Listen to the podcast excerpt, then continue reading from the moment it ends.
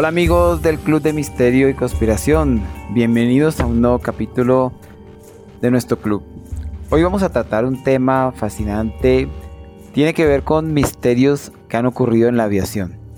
La aviación siempre ha despertado fascinación por lo que ella misma es, pero también por diferentes misterios y cosas inexplicables que se han presentado.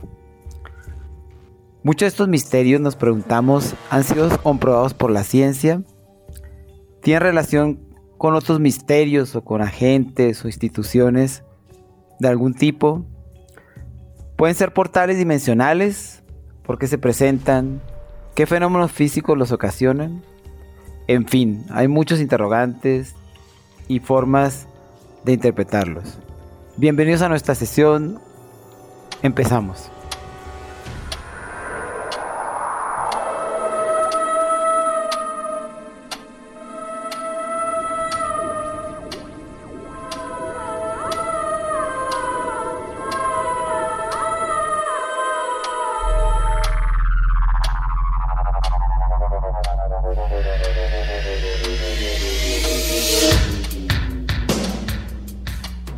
El reloj marca la hora. Llega la hora del suspenso. Historias increíbles. La ciencia, la conspiración, el periodismo y la leyenda confluyen. Se abre la puerta de lo insospechado. Bienvenidos al Club del Misterio.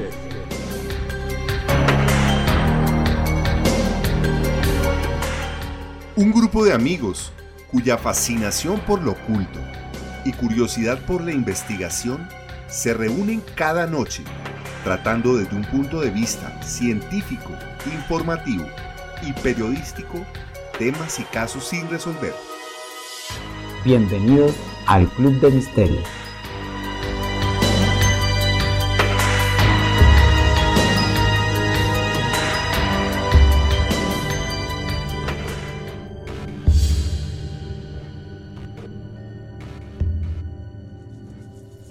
Hola Andrés, hola Julio, nuestro controller de esta noche. Y hola amigos, bienvenidos al Club de Misterio. Estamos listos para presenciar los misterios de la aviación. Así que están todos invitados a partir de este momento a acompañarnos en una de nuestras pasiones, la aviación. Queridos amigos, bienvenidos al Club del Misterio. Eh, es un tema fascinante, Andrés y Edgar. Creo que eh, a la audiencia le va a encantar conocer estas maravillosas historias, sorprendentes y sobre todo fascinantes. Saber por qué se presentan estos fenómenos y yo me hago este interrogante. ¿Es más frecuente que esto se presente cuando uno viaja a determinada altura que si está a nivel del, del suelo? Todo esto lo vamos a, ir descubriendo con los casos que cada uno de nosotros les va a ir presentando en este programa y les agradecemos su, su, asistencia, su audiencia y el interés que tienen. Les damos un saludo muy cordial en cualquier lugar del mundo que se encuentren y cualquier hora que nos estén escuchando. Bueno, el caso que vamos a tocar ahora es el del vuelo 914, un vuelo que aparece 37 años después es un vuelo que sale de la ciudad de Nueva York y se supone que debe llegar a Miami. El vuelo sufre un desvío y aparece 37 años después en la ciudad de Caracas, Venezuela. El controlador de vuelo, que está en la, torre de control, el señor Juan de la Corte, él es el, el que, digamos, de primera mano eh, le toca eh, recibir la comunicación de los pilotos informando que van a aterrizar y cuál será su sorpresa cuando le reportan un vuelo que ha salido el 2 de julio de 1955 y que está aterrizando en la ciudad de Caracas 37 años después. Eh, los medios como el Wikiworld eh, News son los que hacen el cubrimiento de esta noticia.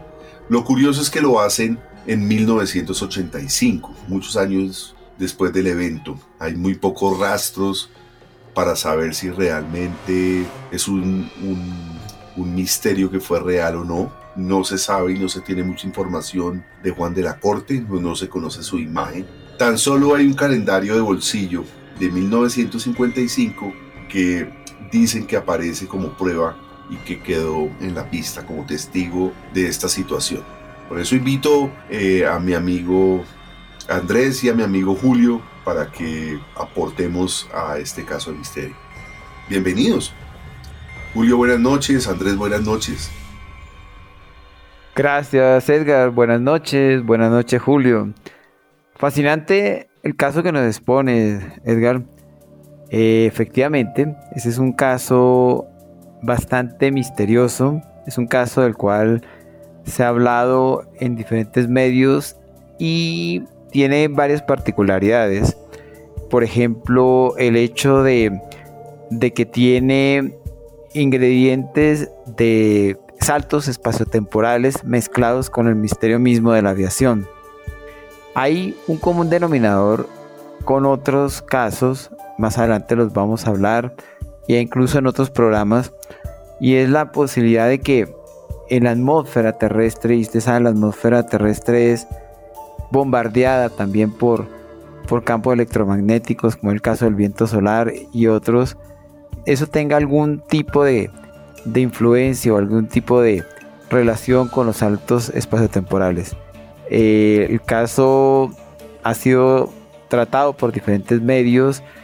Algunos le pueden atribuir algo de, leyenda y hay otros en donde efectivamente hablan o afirman de un registro de, de este caso. Gracias Andrés. Sí, Edgar, muchas gracias por traer eh, ese fabuloso caso. Creo que deben existir registros o reportes de la torre de control tanto eh, de Caracas, Venezuela, como de Miami, porque obviamente cuando el avión no aparece va rumbo de Nueva York el 2 de julio del 55 hacia Miami, debería haber pues obviamente un control de vuelo y la torre de control que estuviera recibiendo en ese momento el vuelo era la de Miami, ellos deberían tener o deben tener el registro de la desaparición del vuelo. Me imagino que pues fue catalogado como un accidente aéreo donde, y pues obviamente dirían que eh, hubo pérdidas de vidas, pero lo misterioso aquí es que después de 37 años aparece en el año de 1992 en otra ciudad, ni siquiera es en Miami, sino en otra ciudad, donde también deben existir esos registros. Y eso nos da pues la idea de que es un caso verificable. Entonces creo que eso, que cuando hicimos la selección de los casos, creo que este caso se destaca sobre otros por eso, porque existe un registro. Bueno, y hay que retomar esto pensando en un tema de moda, eh, la película Manifiesto, que justamente está trayendo esa historia a la vida real, que todavía es en sus episodios y en sus temporadas eh, aún no ha concluido, no sabemos para dónde apunte esa historia, pero me da para pensar, bueno, y si yo soy el pasajero, el controlador, eh, y estoy viviendo esa situación, eh, ¿qué me hace pensar que yo estoy saliendo de un vuelo de Nueva York y estoy aterrizando y espero llegar a Miami y llego 37 años después en, en otra época, mi familia posiblemente ya no viva o estaba más anciana, mis hijos, bueno, en fin, eh, tantas, eh, genera tantas dudas y tantas cosas que inclusive en la película Manifiesto eh, lo, lo expresan y, y, lo hacen a usted pensar si hay fenómenos físicos que podrían dar la oportunidad de que una situación similar como esta ocurriera. Hay, hay tantos misterios que lo llevan a uno a pensar y hoy con avances de la tecnología eh, puede uno más fácilmente explicar una situación de estas. Porque antes, eh, estamos hablando que esto es de 1955, un, evento de estos de misterio y conspiración eh, era un evento que simplemente se conocía de voz a voz y era difícilmente comprobable. Pero hoy hay una cantidad de misterios que inclusive están en la humanidad presentes y que a veces ni siquiera la física y la parte científica, química, bueno, las diferentes ciencias han logrado explicar. Hombre, yo pienso particularmente que de vivir algo así, si lo vemos desde el punto de vista del, controlador, totalmente desconcertante. Hoy en día la aviación es bastante regulada, bastante precisa. Es muy difícil que un avión se cuele, por lo menos en un aeropuerto importante, y no se ha detectado. Luego, definitivamente es bastante desconcertante. Y desde el punto de vista de, pasajeros, pues imaginemos tremendo, aunque según lo que relata en la historia, prácticamente el único integrante del avión que se dio cuenta que algo estaba pasando fue el piloto. Yo no creo, al fin y al cabo el piloto va adelante con las comunicaciones, con la torre de control y, los pasajeros seguramente no se dieron cuenta de eso. Se darían cuenta que el, avión partió nuevamente de una manera precipitada y se habrán preguntado qué estaba pasando. En cualquiera de los casos, yo sí creo que, que precisamente lo, lo misterioso, los misterios se llevan a cabo cuando un grupo minoritario de la población mundial tiene experiencias. Y para este grupo de minoritarios es una realidad y es algo que a los que estamos fuera de ese evento nos puede parecer o inverosímil, pero solamente, y alguien puede decir, solamente el que vio un misterio tiene bases para decirlo, ¿no? Pasa algo así con los los que tienen encuentros con los extraterrestres o los que se enteran de conspiraciones de, gobiernos, al final eh, son una minoría, ¿no? Yo no pudiera decir que, quien tiene contacto con un misterio, para bien o para mal, eventualmente es un escogido de alguna manera para, para vivir esta experiencia, ¿no? Yo, la verdad, eh, respondiendo a la pregunta que hace Edgar, al planteamiento que hace Edgar, creo que en la película Manifiesto, si no me equivoco, pues no se trata de 37 años, sino como de 5 años, no sé Edgar, o 10 años, 5 años, ¿verdad? Entonces, obviamente es mucho más fácil que se presenten situaciones por ejemplo, recuerdo que uno de los protagonistas era una muchacha que su novio se queda y ella viaja pues en el tiempo, cinco años, cuando regresa él ya está con otra persona. Eh, pero bueno, por lo menos no hay unas diferencias notables de, de, edades, pero ya 37 años estamos hablando, como decía Edgar, que el regresar ya posible que no encuentre uno a los papás, o los hijos ya están pues con sus hogares ya formados, ya etcétera, ya hay unos cambios mucho más grandes que obviamente sería muy traumático para todo el mundo hay otro punto importante que mencionaba eh, Andrés. Cuando los pasajeros llegan es posible que ellos no se den cuenta, salvo de pronto que vean eh, aviones mucho más modernos, pero según se, se cuenta en el relato, ellos alcanzaron a bajar por la escalera, escalerilla del avión, en el momento en que el piloto les llama y les dice, no, no, no, tenemos que irnos nuevamente. Y ahí es cuando se cree que se cayó el calendario del cual eh, nos contaba Edgar de 1955. El tercer punto que les quería comentar es la parte ya científica del asunto. En uno de los eh, podcasts que hemos eh, ofrecido a nuestra audiencia, hablamos de los saltos temporales. Y creo que esto tiene mucho que ver, pues también son unos saltos temporales, pero que ocurren en, en un avión. Pasan probablemente a través de una niebla, de una nube extraña. Esa nube no es una nube convencional donde hay vapor de agua, sino es una nube con carga electromagnética que ejerce algún tipo de curvatura en el tiempo y en el espacio que puede transportar y se vuelve como un portal dimensional. Eso es tal vez la opinión que yo tengo muy particular porque esto no es comprobable y hasta donde se sabe no hay un manejo todavía de esas variables de la energía electromagnética para transportar una persona un objeto en el tiempo ¿no? o, en, o en el espacio. Pero vale la pena eh, hacer la correlación entre, entre estos fenómenos y los saltos temporales que vimos en, en otro de nuestros podcasts. Una de, los, de las situaciones que siempre nos llevaban a explicar esos fenómenos eh, paranormales eh, eh, antes era de alguna forma por fenómenos naturales.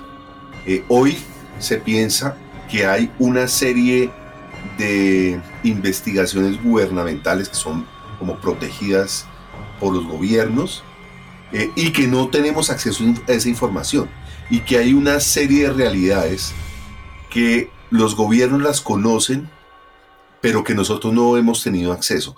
Eso a veces no permite o le da la facilidad al, halo de misterio eh, para poder eh, dar respuesta a muchos de los fenómenos eh, que hay. Siempre se le achaca un poco a eso.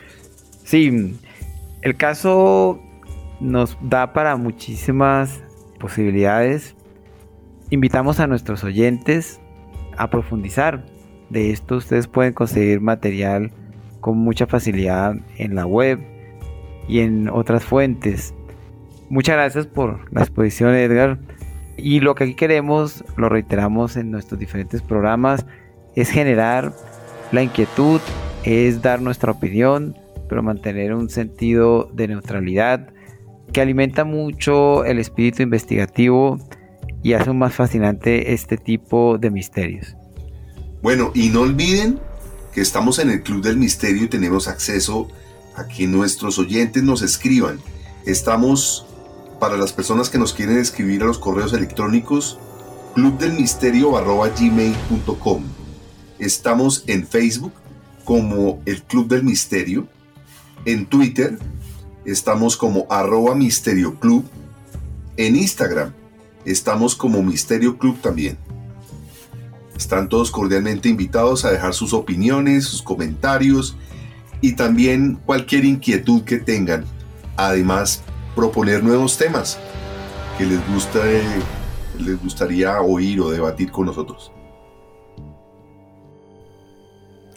Bueno, ahora les voy a hablar del misterioso caso del vuelo 502 de la aerolínea Aviaco. Aviaco fue una aerolínea española se llamaba Aviación y Comercio y después de unos años fue absorbida por la compañía española Iberia. Resulta que en el 31 de enero del año 1978, ya estamos próximos a que sean 44 años, un avión Carabel de fabricación francesa que había partido de la ciudad de Valencia con destino a la ciudad de Bilbao se aproximaba al aterrizaje. Entonces el piloto hizo los preparativos para hacer el descenso y empezar la aproximación al aeropuerto. Pero ese es un aeropuerto que por el tipo de configuración con el que fue construido tiende a, a sufrir, digamos así, de un fenómeno que se llama cizalladura. Son vientos cruzados fundamentalmente que ocasionan que los aviones se tuerzan, digamos así, en y hagan maniobras difíciles, son bastante complicadas para los pilotos. Eso se presentó de un momento a otro en el aeropuerto y obligó a la torre de control, al control de tráfico aéreo del ese aeropuerto, del de Bilbao, a desviar el vuelo hacia Santander, que es una ciudad situada a unos 100 kilómetros de, de Bilbao. El vuelo tomaría 15 minutos en llegar allí sería como un aeropuerto alterno mientras cambiaban las condiciones. Cuando el piloto tomó rumbo a Santander, se encontró con una, una nube, se llaman, en aviación le llaman nube lenticular, es una nube que tiene como unos protuberancias y son nubes que tradicionalmente los pilotos saben que van a tener bastante turbulencia. El piloto entonces avisó a los pasajeros, a la tripulación de cabina, para que se prepararan para entrar en turbulencia. Pero los pilotos notaron que esta nube tenía unas particularidades muy muy especiales. Era por una parte bastante brillante, tanto que los pilotos tuvieron que colocarse sus gafas y adicionalmente había resultado de la nada, el clima no, no la mostraba inicialmente. Cuando el avión entró en la nube, empezaron a ocurrir cosas muy, muy extrañas con los instrumentos de a bordo. Las brújulas eh, se enloquecieron, digámoslo así, en el sentido que giraban de una manera eh, acelerada. Luego no estaban indicando el norte, no estaban indicando el rumbo del avión. Asimismo, los, los instrumentos de navegación como el radar y el cuentamillas se enloquecieron. Y algo verdaderamente impactante para los pilotos es que el, horizonte artificial, que es un instrumento que le muestra a los pilotos qué tan nivelado va el avión, si va en descenso o va en ascenso o va nivelado, estaba al revés, como si estuvieran volando en forma inversa, eh, como lo hacen algunos aviones, pero aviones acrobáticos. Sin embargo, ellos no sentían nada. Adicionalmente, el rumbo o el marcador de distancia mostraba como si el avión no estuviera avanzando, como si el avión se estuviera detenido en el aire. Esto preocupó muchísimo a la tripulación. La tripulación estaba desconcertada y no sabía qué estaba pasando. De las peores cosas que le puede pasar a un piloto es que sus instrumentos le fallen. Allá arriba no hay puntos de referencia ni formas de saber. Los instrumentos son definitivamente imprescindibles para, la operación. Y aún más se puso dramática la situación cuando no tenían comunicación, se dieron cuenta que no tenían comunicación con el control de tráfico aéreo. Eso fueron exactamente o más bien aproximadamente 7 minutos, 7 minutos aterradores para, para esa tripulación. Total desconcierto, total desorientación. Y pasados los 7 minutos, que fue lo que tomó entrar y salir de la, de la nube, todo regresó a la normalidad. Los instrumentos volvieron a marcar muy bien eh, las posiciones. la comunicación con el control de tráfico aéreo se restableció y todo marchó bien. Efectivamente el, el avión aterrizó sin ningún problema en el aeropuerto de Santander. Pero cuando los pilotos reportaron, tenían que reportar esta anomalía, tuvieron a una una sorpresa aún mayor. Y es que para sus cuentas, el avión había estado 7 minutos eh, metido en esta nube. Pero el control de tráfico aéreo les indicó que los había perdido y que ellos habían estado fuera del radar y fuera de del contacto por 24 minutos. O sea, fueron 17 minutos de diferencia. Y hoy día se dice que, que esta tripulación y estos pasajeros perdieron 17 minutos de sus vidas o de su existencia y es un misterio que aún no se ha aclarado. Fue registrado, aparece en los, en los registros de, de esta época, 31 de enero del año de 1978 y al día de hoy no se ha esclarecido. Hay diferentes especulaciones o diferentes hipótesis, se habla de, de haber entrado en una especie de ventana espaciotemporal, sin embargo no hay una explicación contundente presenta similitudes con el caso anterior. Recordemos lo, que hablábamos de todos eh, fenómenos inexplicables. Y en lo que mencionaba Julio de, de la serie Manifiesto, también recordemos que ellos entran en una turbulencia muy fuerte y entran en una nube y al salir de ella han pasado cinco años. Es una historia muy interesante que invitamos también a profundizar. Van a encontrar fácilmente documentación y, y registros y por favor cuéntenos sus opiniones, si creen que, esto puede tener una relación con otros casos y la forma en que, el mundo ha manejado este tipo de temas, en particular los gobiernos. Muchas gracias. Andrés, fabuloso ese caso y, nuevamente vemos que tiene mucho en común con el caso anterior y es el atravesar una nube. Eh, en este caso se perdieron creo que 17 minutos nos mencionabas. O sea, lo que yo entendí cuando tú narrabas la historia es que el avión venía a una velocidad constante, entra a la nube y es como si se frenara en seco y se quedara 17 minutos estacionado en el aire y después de que atraviesa la nube o la nube atraviesa el avión, el avión se restablece y continúa su vuelo normal. Eso pudo haber pasado digamos, a una escala mucho mayor en el vuelo anterior que, hablábamos de 37 años. En este caso fueron solo 17 minutos pero ambos deben tener en común unas condiciones atmosféricas que en este caso están bien descritas. Una nube lenticular y una nube brillante y muy compacta. Es decir, no es la nube vaporosa que, uno ve normalmente desde un avión, sino es una nube compacta eh, y muy iluminada. O sea, existe una energía interna en la nube que emana esa, esa luz. Ahora, otro punto importante aquí es que está bien documentado el caso. y es un caso realmente moderno, es decir, no es un caso tan antiguo, sino ocurrió pues en la actualidad. Entonces nos lleva a pensar que pues en realidad hay muchos fenómenos atmosféricos y todo lo relacionado con el electromagnetismo nuevamente nos juega esa pasada como si tuviera mucho que ver, una importancia muy grande en, en la formación de portales dimensionales, portales del tiempo, portales del espacio. Oiga, y a mí me nace una, un comentario todo esto. Bueno, uno, la parte de los campos eh, electromagnéticos, que lo tocan mucho en, eh, cuando se habla del tema del Triángulo de Bermudas, que esperamos sea un tema para tocar después. Y, otro tema importante es el importantísimo para tocar en un futuro con nuestra audiencia es el tiempo, porque es como si para el tiempo existiera en este momento para nuestra vida y es una, una relación que funciona para nosotros, pero realmente el tiempo como lo sentimos es el tiempo que existe como tal.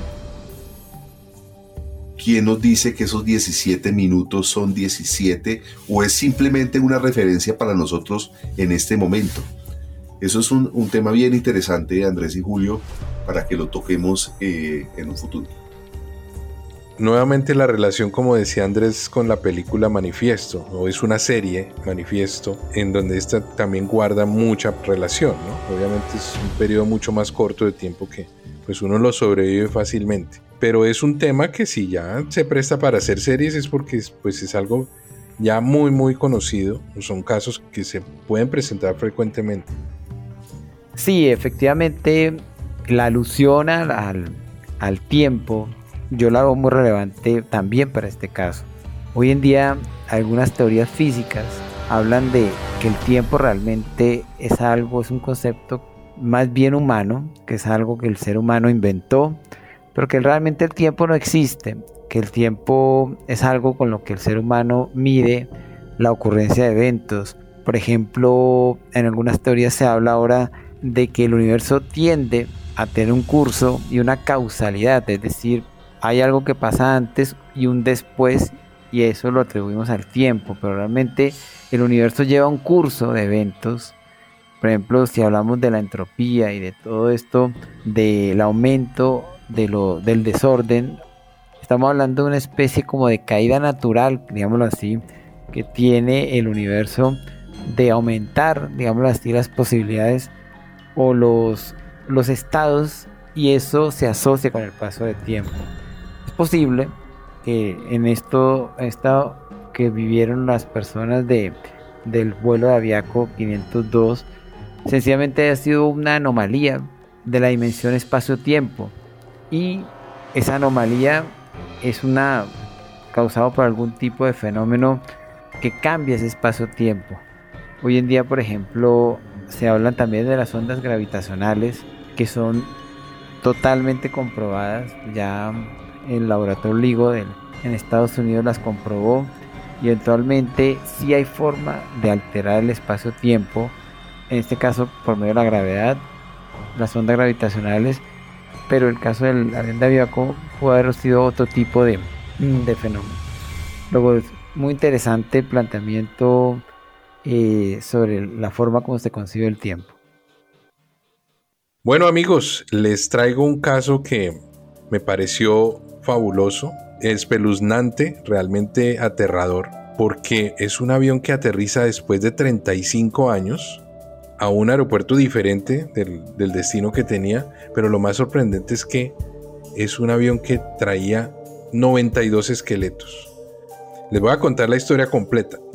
Una mañana, el 4 de septiembre de 1954 en Alemania, parte el vuelo 513 con rumbo a Santiago.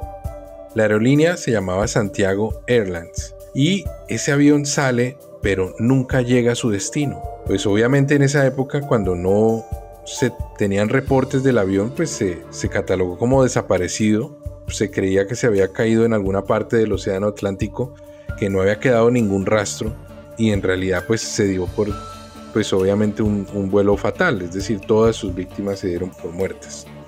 Aparece de repente 35 años después en el aeropuerto de Porto Alegre en Brasil. Resulta que dan el aviso que viene un avión desconocido del cual no se tiene registro y eh, tratan de comunicarse con el avión.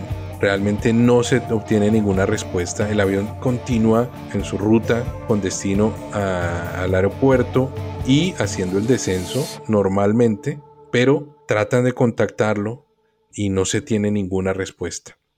Lo más curioso es que el avión aterriza de forma normal y, se detiene. Y resulta que se detiene, la torre de control sigue intentando comunicarse, miran con los binóculos a las ventanillas del avión, ven que no hay ningún movimiento, pero se ven las siluetas tanto de los pasajeros como de los tripulantes es algo que deja a todo el mundo atónito porque dicen ahí está pasando algo, es un secuestro o, es, eh, o algo pasó en ese avión porque no tenemos respuesta. El otro asunto muy extraño pues es que era un avión Constellation, un avión de hélice que aterriza pues ya en la, en la época moderna en 1989, 14 de noviembre de 1989 y resulta que pues obviamente es muy extraño ver un avión en esas condiciones tan tan intactas, aterrizando 33, 35 años después. Entonces, pues obviamente todos los bomberos, policías se acercan al avión, pues porque ven que hay algo extraño ahí, intentan abrir el avión y la sorpresa es mayúscula cuando abren la puerta, entran al avión y encuentran que, todo el mundo está muerto y que el avión está lleno de pasajeros, pero que están ya todos muertos y están sus esqueletos. Eh, entran a la cabina y encuentran que el piloto igualmente, porque pues ellos obviamente asumían que si el avión había aterrizado de esa forma tan normal, pues el alguien tenía que estar piloteando el avión. No, tampoco. Los pilotos estaban con sus uniformes muertos y, intactos los uniformes, pero pues entonces esto eh, es un caso que es desconcertante. Como no lograron encontrar una explicación lógica para esta situación, pues lo catalogaron como un caso secreto, lo archivaron. Pero pues sí hay testimonios de personas que hablan que su padre o su madre eh, en Porto Alegre les contaron que durante esos ese día cerraron pues obviamente porque catalogaron esto como una emergencia un avión que viene sin identificarse una emergencia y cerraron el, el, espacio aéreo durante unos minutos mientras ese avión aterrizaba y se escuchó la noticia durante esos días. Luego tiene algo de leyenda urbana, pero también tiene algo pues, de realidad, que me parece que vale la pena que hagamos un análisis de este caso y es aterrador. Sí, estoy totalmente de acuerdo con ustedes. Es un caso bastante espeluznante, un caso que poniéndose uno en los zapatos de los que lo trataron era una, una seguidilla de diferentes sorpresas. Primero un avión que aparece en el radar sin autorización para descender, luego aterriza, luego permanece en silencio. De hecho, permaneció en silencio de radio totalmente o todo el tiempo. Y luego la sorpresa de encontrar los pasajeros de la tripulación fallecida. Estoy de acuerdo con usted también en el sentido de que este caso sonó pero hubo un secreto, digámoslo así, o una intención de silenciarlo y finalmente desapareció de la historia precisamente por una, por una intención de, guardarlo. Aquí, aquí encuentro varias similitudes con los dos casos anteriores, empezando por, la, por el cambio de tiempo y efectivamente los casos que se han escogido presentan esas similitudes. Aquí lo particular es lo que lo hace aún más particular es el hallazgo de los esqueletos. Me pongo a preguntarme qué habrá sido de esos cuerpos, qué habrá sido si, estos cuerpos existen hoy día enterrados en algún cementerio local o si fueron sometidos a, estudios. eso abre, eso en mi opinión abre aún más el misterio, la forma como las autoridades trataron este tipo de, de hallazgo. Eh, y si lo silenciaron, ¿por qué lo silenciaron? Cuando hay cuerpos involucrados, eh, hay la posibilidad de ejercer eh, autopsias, de saber finalmente por qué murieron, tener esos vestigios y poder ser analizados y eso seguramente daría respuestas a muchas otras cosas o daría más hallazgos. Pero también un gran interrogante es si, si eran esqueletos los que estaban en el interior del avión, ¿quién aterrizó ese avión?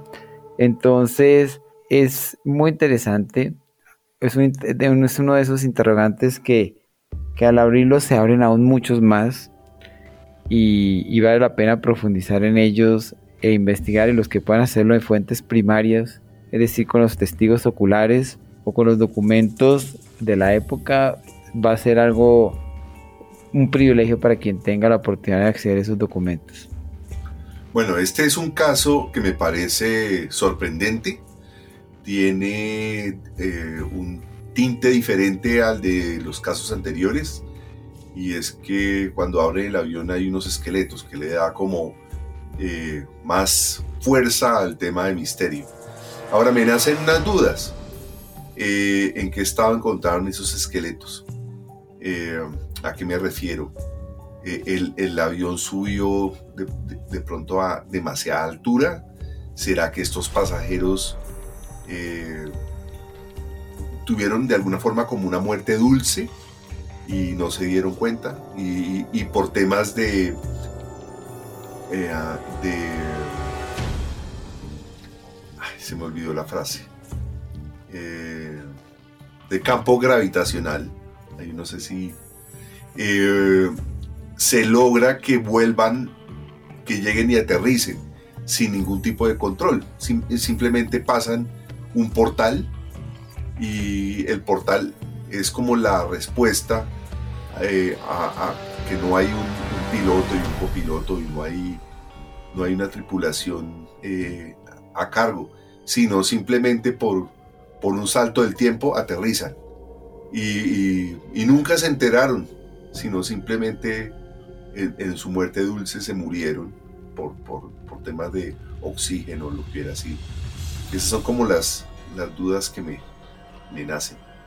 Sí, a mí me parece, a pesar de que uno ve las similitudes con otros casos, aquí hay algo muy extraño que si uno lo ve es como si el planteamiento fuera inverso.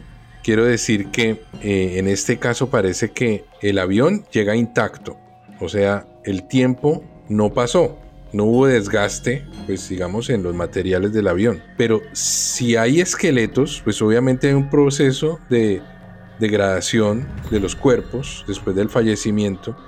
Eso, pues eh, hablan de 35 años, pues obviamente debería haber un desgaste tanto de la aeronave y obviamente de esos cuerpos, si estaban los esqueletos en esas condiciones o de pronto acababan de fallecer, pero de pronto por alguna condición eh, atmosférica o electromagnética, la degradación fue mayor o más rápida. Pero a diferencia de, los otros saltos temporales como lo vemos, es el que sufre el salto temporal no, no se percata que existe eso. Es decir, una persona sale en un avión y llega a un destino, cuando se da cuenta le dicen, no, usted llegó 10, 10 minutos más tarde o, o 5 años después.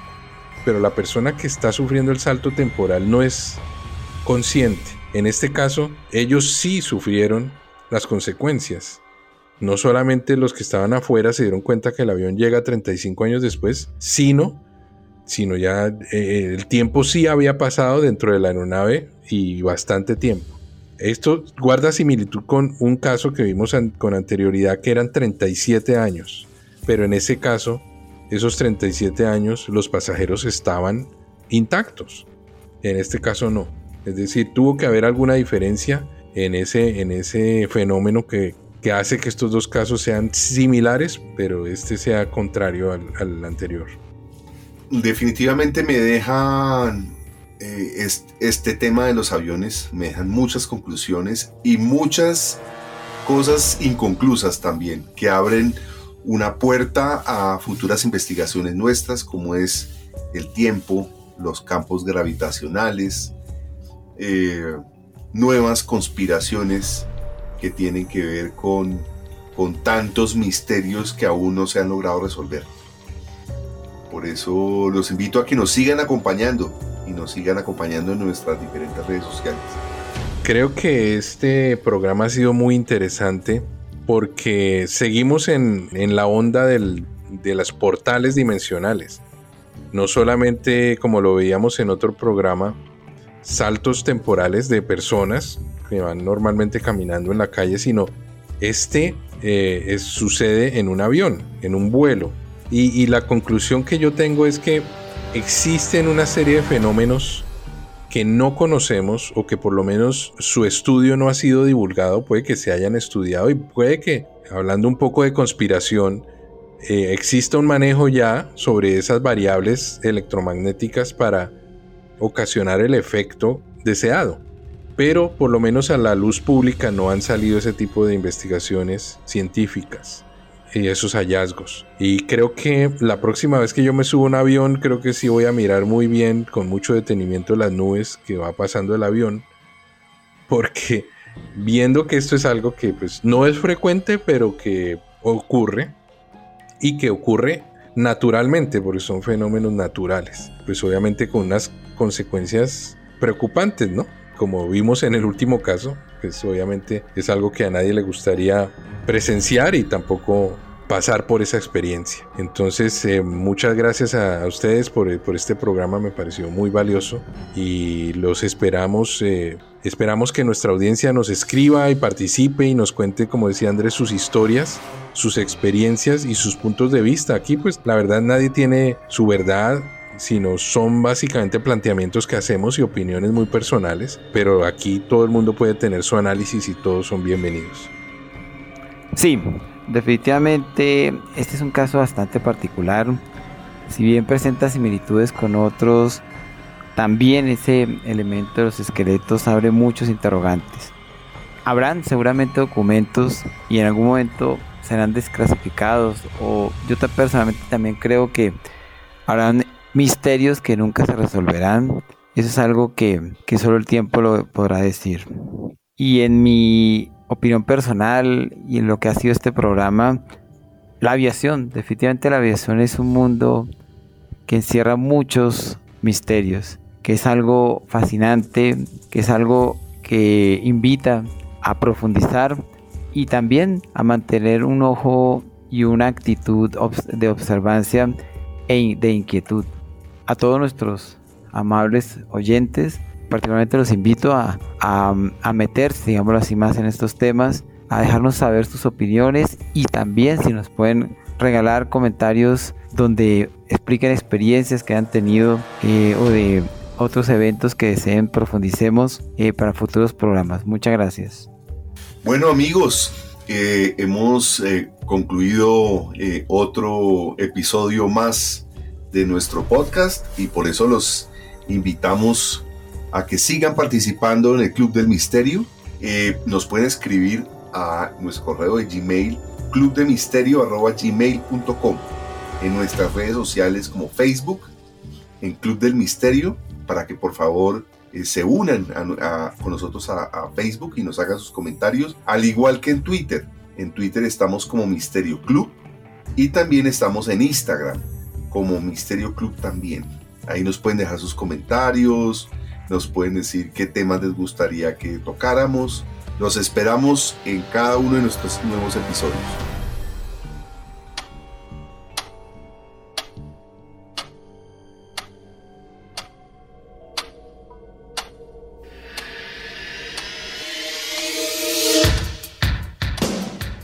Muchas gracias por su amable compañía en esta aventura con el suspenso, la ciencia y la conspiración. Nos esperan muchas más historias sin resolver. No dejen de seguirnos en nuestras redes sociales. Los esperamos en la próxima cita del Club del Misterio.